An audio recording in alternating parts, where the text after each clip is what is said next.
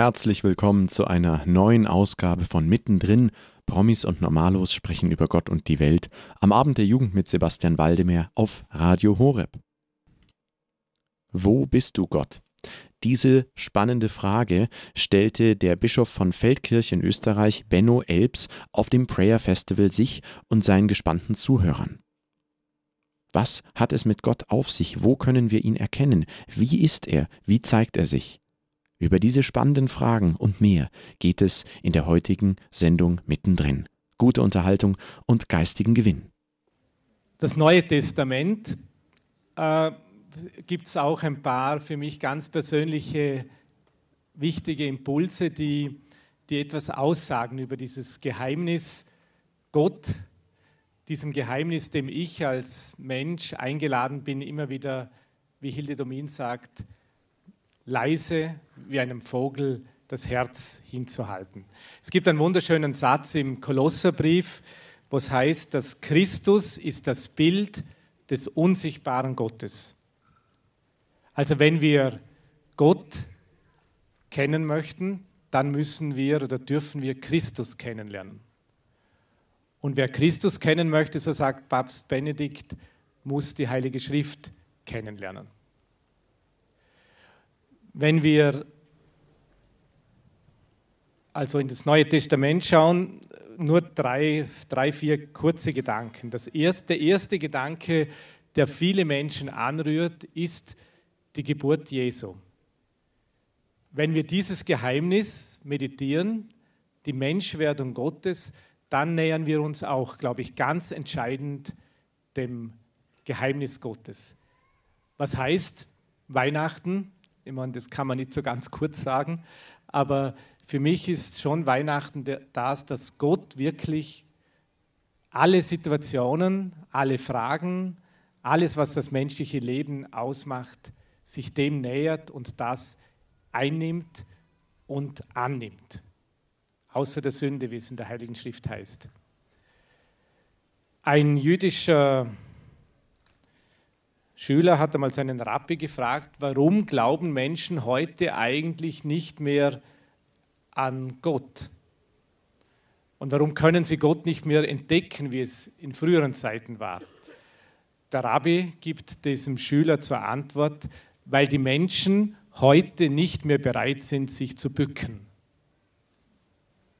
Ein großartiger Gedanke, um einem Menschen wirklich kennenzulernen, ihn wertzuschätzen, ihm Respekt entgegenzubringen, ihm sozusagen ins Angesicht zu schauen, kann man nicht von oben nach unten, sondern man muss bereit sein, ich muss bereit sein, mich zu bücken. Und letztendlich hat das Gott in letzter Konsequenz getan. Ein Kind in der Krippe, im Stall, unter schwierigsten Verhältnissen, in Armut, da können wir jetzt alles hinein interpretieren und sehen, was wir aus der damaligen Zeit wissen, ist der Ort der Menschwerdung Gottes. Gott bückt sich bis zum letzten Platz. Und das ist auch, glaube ich, liebe Schwestern und Brüder, ich möchte es nicht moralisierend werden, aber unsere zentrale Aufgabe als Christinnen und Christen. Wenn wir es ein bisschen Ebenbild Gottes sind, ich meine, wir sind das, wir sind das voll, so wie gestern der, der Herr Professor gesagt hat. Aber manchmal wirkt sich das halt nur in homöopathischen Dosen aus oder es, da stellt sich dann halt dieses oder jenes dagegen. Aber wenn wir ein bisschen Ebenbild Gottes sein möchten und wenn wir das, was an Weihnachten geschehen ist, leben möchten, dann müssen oder dürfen wir bereit sein, uns zu bücken. Das ist das Erste. Dort, wo und, das, und das, äh, das, das, merkt man ja. Ich meine, da könnte jetzt jeder von uns und jede ein Zeugnis geben, wo wir vielleicht entdeckt haben in der Begegnung, wo wir bereit waren, uns zu bücken, einem Menschen zuzuwenden, ihn in seiner Situation äh, zu sehen, mit ihm zu gehen, dass dort eigentlich ein Ort der Gottesbegegnung war, dass dort Weihnachten ist. Weihnachten ist nicht irgendwo in Bethlehem, sondern Weihnachten ist in Altötting und in, im Nordpol, am Südpol und in, sogar in Wien und in Berlin und so. Also, weil paar Wiener sehr. Das müssen halt wissen, Vorarlberg, Vorarlberg und die Wiener, die haben das auch, ungefähr das gleiche Verhältnis wie die von der Provence mit denen in Paris, ungefähr so in die Richtung. Also wo, Bethlehem ist dort, wo Menschen bereit sind, sich zu bücken. Das ist das Erste, also Weihnachten. Ein zweites, äh, zweites Bild, das mir ein Gott, wenn Jesus das Bild des lebendigen Gottes ist, dann verkündet er auch durch etwas Zweites, meines Erachtens, das, was Gott ist. Es gibt ja, das kennen die Älteren von uns, kennen das alle noch, Robert Lemke, oder? Das war dieser, dieser äh, Quizmaster, da, da sind, glaube ich, Leute, also ich habe das auch immer angeschaut, der heiteres Berufe raten, oder? Äh, da kommt man hin und dann muss, müssen da ein paar raten und wenn man es und, und wenn da ratet oder nicht da ratet, weiß ich nicht mehr genau, bekommt man halt ein paar D-Mark oder so irgendwas. Auf jeden Fall, sind, auf was es mir darauf ankommt, jeder, der da gekommen ist in das heitere Berufe rate, musste durch eine Geste seinen Beruf äh, zeigen, damit die anderen irgendwie erraten können, äh, was es ist. Ich habe mich gefragt, was würde Jesus tun, wenn er zum Robert Lemke käme? Ja, erstens würde man wahrscheinlich äh, denken, was ist denn das für eine doofe Veranstaltung. Aber angenommen, er müsste, er müsste hier äh, eine, Geste, eine Geste machen, dann glaube ich, wäre es das Aufrichten. Au Menschen aufrichten. Aufrichten ist, glaube ich, die Geste Jesu. Es gibt viele Beispiele in der Heiligen Schrift. Ich denke jetzt an die Aussätzigen. Ich denke an die Ehebrecherin. Ich denke an die äh, Menschen, die, die krank sind. Ein ganzer, wörtlich ist das Wort aufrichten bei der Heilung der Schwiegermutter des, des Petrus. Er nahm sie bei der Hand, richtete sie auf. Oder das Kind, die Tochter des, des Jairus. Also ihr kennt diese Stellen alle. Eine oder vielleicht die entscheidende Geste Jesu für die Robert Lemke Show wäre das Aufrichten.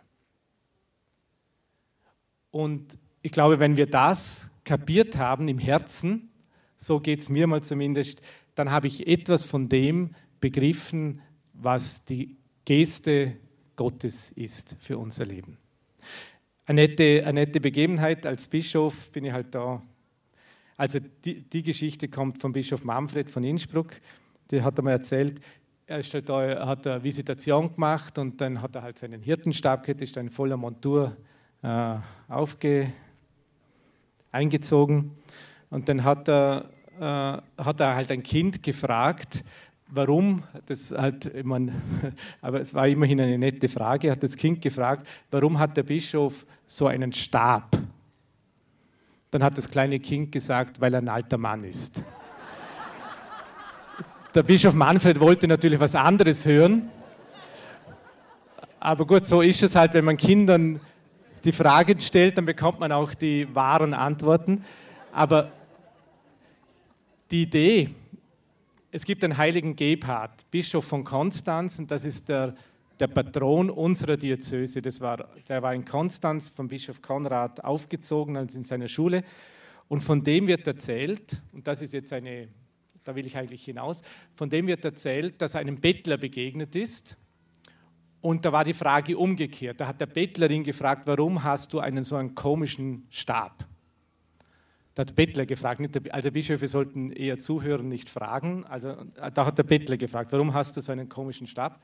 Und dann hat der heilige Gebhard zu ihm gesagt, damit du dich an ihm aufrichten kannst. Das ist ein großartiges Bild für einen, für einen Hirtenstab und, glaube ich, für unser Leben. Warum bist du Christ? Und der Christin. Warum bist du in der Nachfolge Jesu?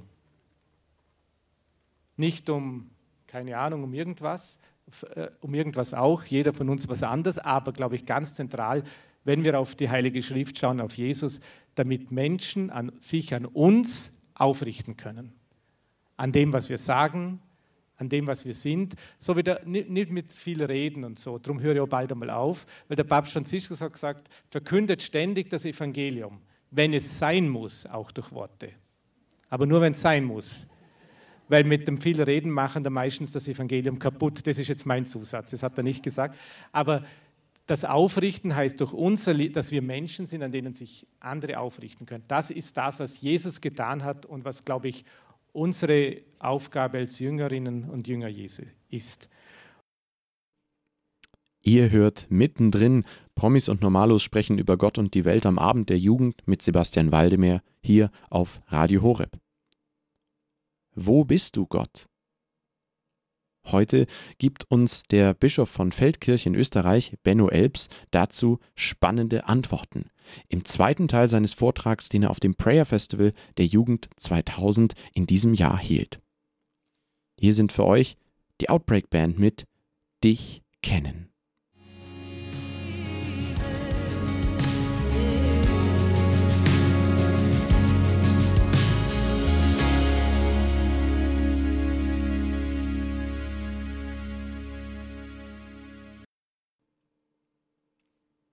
Das war für euch die Outbreak Band mit Dich kennen. Ihr hört mittendrin Promis und Normalos sprechen über Gott und die Welt am Abend der Jugend mit Sebastian Waldemar auf Radio Horeb. Wo bist du Gott? Im heutigen zweiten Teil seiner Katechese geht Bischof Benno Elbs von Feldkirch auf die spannenden Fragen ein, wie sich Gott in Christus offenbart. Wie können wir Gott erfahren? Und was heißt es für unser alltägliches Leben? Dazu jetzt weitere spannende Gedanken von Bischof Benno Elbs. Gute Unterhaltung. Die Exegeten sagen, es gibt ein Evangelium im Evangelium. Und das Evangelium im Evangelium ist die, das Gleichnis vom barmherzigen Vater oder verlorenen Sohn. Auch dort wird sichtbar, wie Gott ist.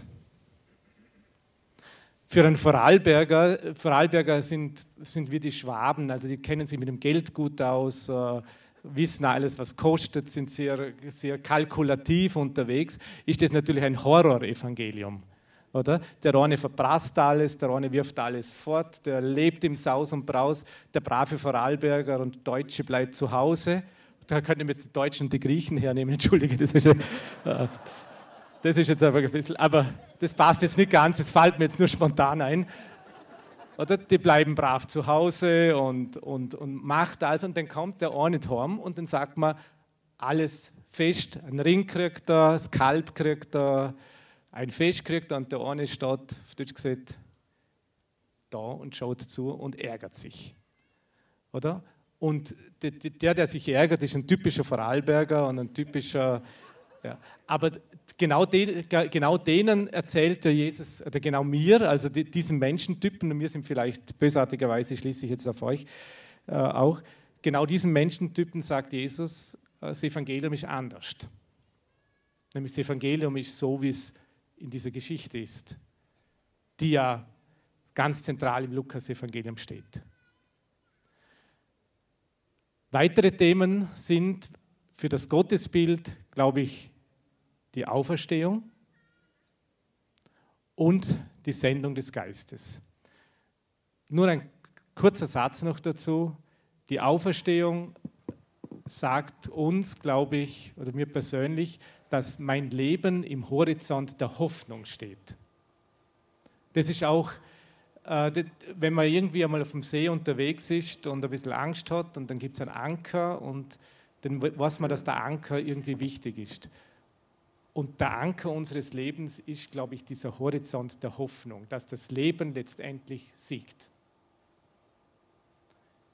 Das möchte ich dabei belassen, aus Zeitgründen. Und das nächste ist dann noch diese Sendung des Geistes. Das ist für mich auch was ganz Großartiges, dass die Sache nicht zu Ende ist. Weil wir, jeder und jede von uns hier sitzen, das ist ein Wunder vom Pfingsten sonst würden wir nicht hier sitzen. Und Pfingsten ist sozusagen die Zusage Gottes, die er letztendlich in Exodus 3 schon gemacht hat. Ich bin dort, wo du bist. Ich gehe alle Wege mit dir und mit der Kirche und mit jedem Einzelnen von uns. Und das möchte ich uns allen wünschen, dass dieses Pfingsten in unserem persönlichen Herzen nie aufhört und dass wir als Menschen nie aufhören, dem Geheimnis Gottes unser Herz hinzuhalten. Leise wie einem Vogel, also nicht fest. Soll ja niemand nachher sagen, jetzt weiß ich, wie Gott ist, weil dann, hat, dann, dann, ist, dann ist er verloren für immer und ewig. Na, das ist jetzt ein bisschen übertrieben, aber, aber dann, das geht nicht. Gott ist jetzt anders wie morgen und wie vielleicht nach einer Begegnung. Das hatte die Mutter Teresa zum Beispiel so wunder, wunderbar gesagt. Achte darauf, dass jeder Mensch nach einer Begegnung mit dir reicher ist wie zuvor. Also eine Begegnung mit dir soll den anderen reicher machen, soll ihn aufrichten und soll ihm helfen, seinen Weg wieder aufgerichtet, äh, geliebt gehen zu können. Das ist Pfingsten. Wie können wir uns dem Geheimnis Gottes nähern? Ich habe da mal einen Vortrag gehört vom David Steindl-Rast und das war auch ziemlich kompliziert. Und dann zum Schluss ist einer aufgestanden und der hat gesagt, jetzt, jetzt, jetzt, jetzt haben Sie eine Stunde lang geredet. Also was würden Sie sagen, wenn Sie jetzt das zusammenfassen müssten und mir kurz erklären, was Sie gesagt haben? Nämlich das Thema war, wie finde ich sozusagen in das Geheimnis Gottes? Und dann sind es eigentlich drei Stichworte, die uns helfen können, die möchte ich nur noch als wenigstens als Überschriften sagen, die uns helfen, in das Geheimnis Gottes als Menschen zu finden oder uns diesem Geheimnis zu nähern. Das erste ist die Dankbarkeit. Dankbarkeit ist der entscheidende und wichtigste Weg in das Geheimnis Gottes. Wenn mir jemand kommt und dann sagt, ich kann nicht beten oder so, das hört man ja öfter, dann nachher äh, dann sage ich und da, ja, können Sie danken? Und sagt er, ja. Sage ich, ja, dann beten Sie ja schon. Also das kürzeste und das ehrlichste und das wichtigste Gebet ist das Danke an Gott. Papst Franziskus sagt in seiner Enzyklika, wer dankt, rettet die Welt. Weil wir dann, wenn wir einem Menschen gegenüber dankbar sind, wenn wir der Schöpfung gegenüber dankbar sind, dann dann haben wir eine innere Hochachtung, eine innere Wertschätzung dem Menschen gegenüber. Dankbarkeit ist das Erste. Das Zweite ist die Achtsamkeit und Aufmerksamkeit für den jetzigen Augenblick.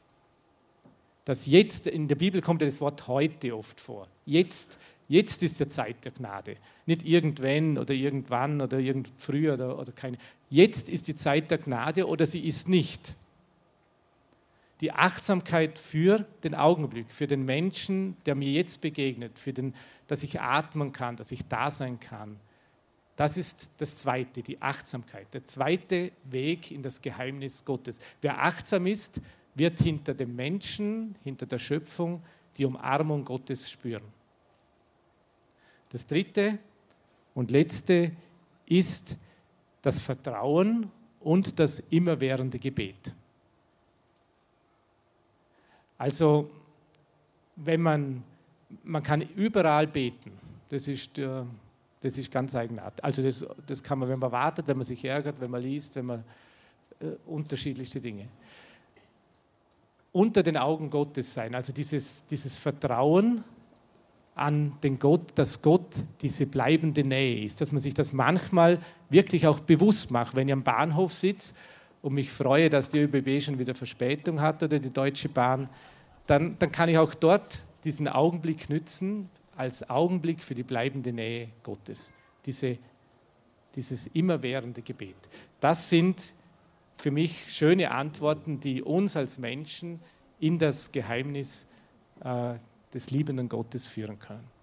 Ich möchte euch und uns allen wünschen, dass wir immer wieder diesen Weg in das Geheimnis Gottes finden und so die Erfahrung machen dürfen, dass wir unser Herz leise wie einem Vogel immer wieder diesem Geheimnis, Geheimnis Gottes äh, hinhalten können. Das möchte ich euch von ganzem Herzen wünschen. Gott segne eure Wege. Das war mittendrin. Promis und Normalos sprechen über Gott und die Welt am Abend der Jugend mit Sebastian Waldemar auf Radio Horeb. Heute habt ihr den zweiten Teil der Katechese von Bischof Benno Elbs von Feldkirch über das Thema bzw. die Frage, wo bist du Gott gehört. Er gab uns Impulse wie Wer Christus sieht, sieht Gott. Wer ihn kennenlernen möchte, muss wiederum die Bibel studieren.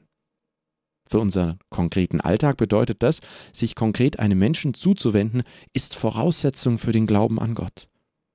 Am Gleichnis vom barmherzigen Vater kann man erkennen, wie Gott ist und an dem man die Horizont der Hoffnung erkennen kann. Pfingsten wiederum sei die Zusage Gottes aus dem dritten Kapitel des Buches Exodus, Ich bin da, wo du bist.